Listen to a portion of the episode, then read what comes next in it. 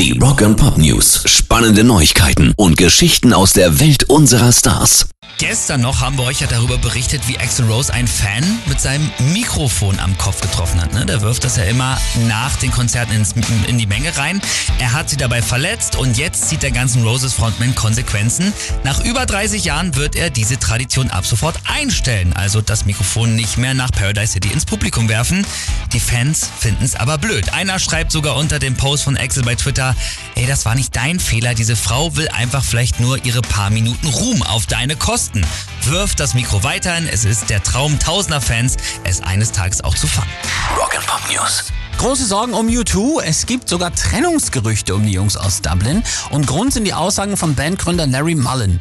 Er wird im nächsten Jahr garantiert nicht auf Tour gehen, will sich stattdessen unter das Messer legen und Operationen an Ellenbogen und Knien vornehmen lassen, weil er aktuell körperlich nicht in der Lage sei zu trommeln.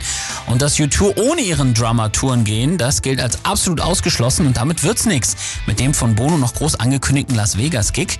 Wir wünschen erstmal gute Besserung Larry Mullen und ja. hoffen dann 2024 auf die nächste U-Tour. Rock'n'Pop News. Also keine U2-Tour nächstes Jahr. Dafür kommen aber die Red Hot Chili Peppers. Die haben nämlich gerade ihre Tourtermine für Nordamerika und Europa bekannt gegeben. 13 Mal spielen sie auch auf unserer Seite des Atlantiks, aber bislang nur einmal in Deutschland. Und zwar am 26. Juni auf dem Maimarktgelände in Mannheim. Aber die Hoffnung, dass die Jungs zusätzlich noch das ein oder andere Festival bei uns spielen, ist natürlich noch da.